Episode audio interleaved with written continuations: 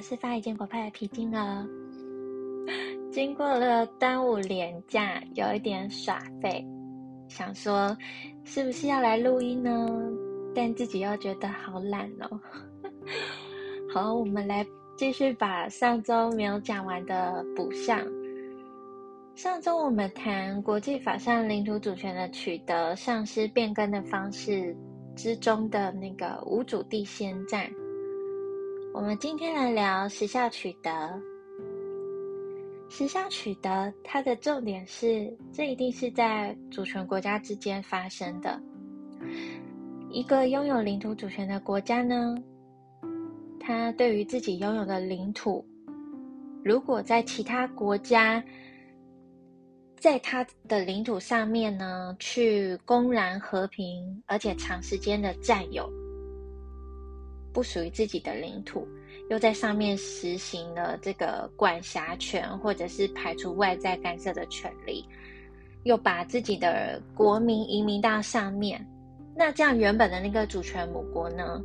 他如果对这个情况下都没有回应，也没有反应，又经过好长一段时间，那这种长期累积好几代人的情况下呢？嗯，在国际法上没有一个既定标准的时间。时间限制，对，但是以现代的技术发展比较先进的情况下，要主张时效取得的话，占有的时间年限就会比较短，对吧？因为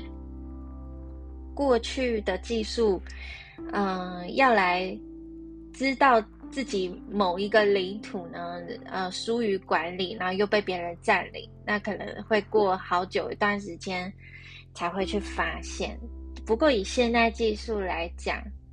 你不可能不知道你的领土被其他国家占领啊，对吧？对啊，现在的状况来说，当然要看那个母国的国家本身技术到哪里。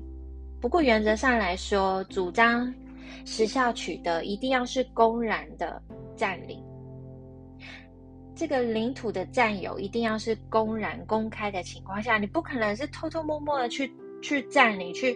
去躲起来占领。你的公然占领一定要是大家都知道，你去主张这个东西，这个土地是你的。那甚至于说，你可能在这边，嗯，立了自己的国旗啊，然后派自己的军队在这个地方，所以要非常的明确，把这里当做是你自己的。或者是你把自己原本本土的国民移居到那个地方，那在这个地方上的人民呢，也确实向你缴税了，那人民也登记在这个地方，然后你自己也明确的表明说，哎，在这个地方生长的、生活的人民都是你本国的人民，那居住在这边的人也明白的认为说，呃，我的国家是。你这个占有者的，然后我们是属于你占领者的这个国家的领土，这个情况下就叫做公然。那另外一个是和平，和平的占有的和平，这个意思是说双方之间不能对土地的占有行为出现任何的冲突。这个冲突不仅是。嗯，军事冲突也包含外交上面的一些不满意，一些声明。换句话说呢，你今天要主张时效取得，在这个公然占有的期间里面呢，一定要没有任何国家对你占有这块土地的行为表示异议或者不满。如果你长时间和平的占有多年，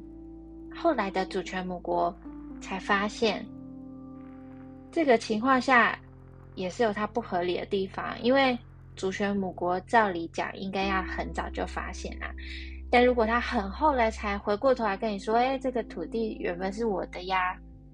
在这个时候呢，对于这个公然和平占有这一块土地很久一段时间的那个国家来说，他来主张时效取得就会非常有利了。换句话说。时效取得呢？这一个之所以可以变成领土主权取得的方式之一，主要的原因就在于原本的领土主权拥有者这个国家，本身自己在权力行使上面呢有所懈怠，明明就是你自己的国家领土嘛，你被别人占领，然后你自己又不反应，不不去表达意见，然后又漠视这个情况好长一段时间，其他国家也都看到了，哎，那个国家在那个地方进行管理啊。所以时间久了，大家都会认为说那个土地应该就是那个占有者的。所以在这个情况呢，这个形成了国际社会成员对这个领土主权归属的一个认知。这个时候呢，为了确保所谓的法律安定性，就会让这个长期公然和平占有的那个土地的国家，它可以主张时效取得。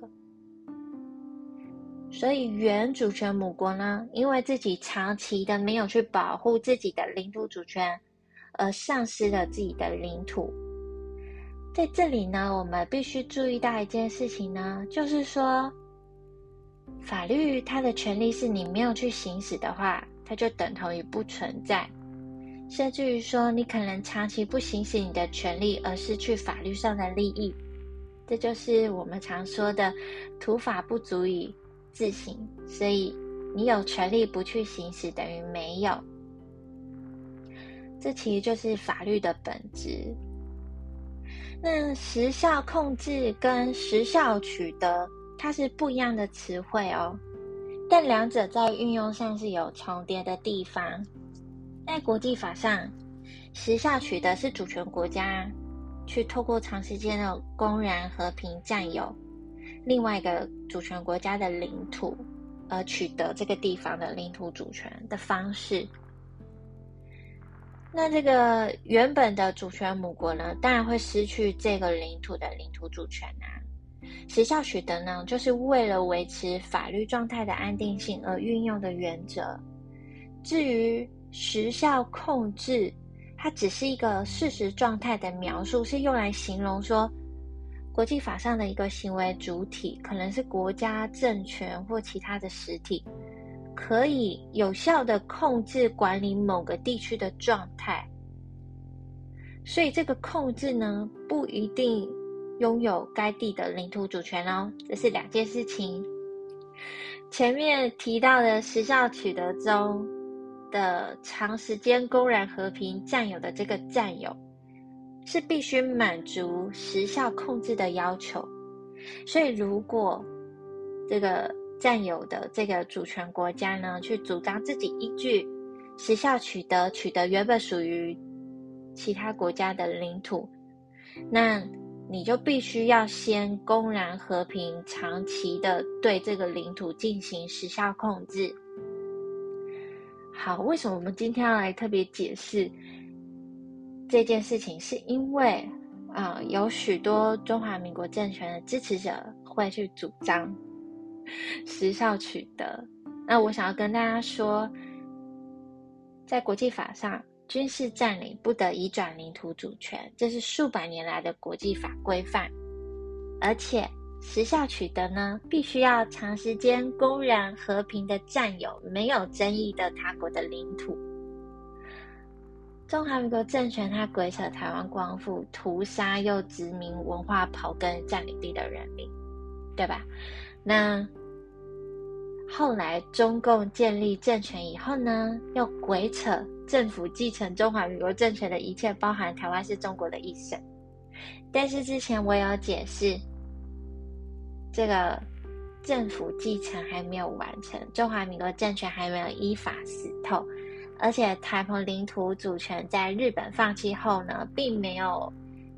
把台澎给任何一个主权国家。就原本的主主权母国日本没有把台澎领土移转给其他国家。所以说，台澎领土主权归属未定，是在法律上阻断中国。包含中华民国政权跟中华人民共和国政权想代表的中国对台澎领土主权主张的法律上的根据，台澎领土主权归属未定，连接的是行使自决权、决定未来的权利。好了，今天的每日一课就到这啦。我们明天来聊歌浪，拜拜。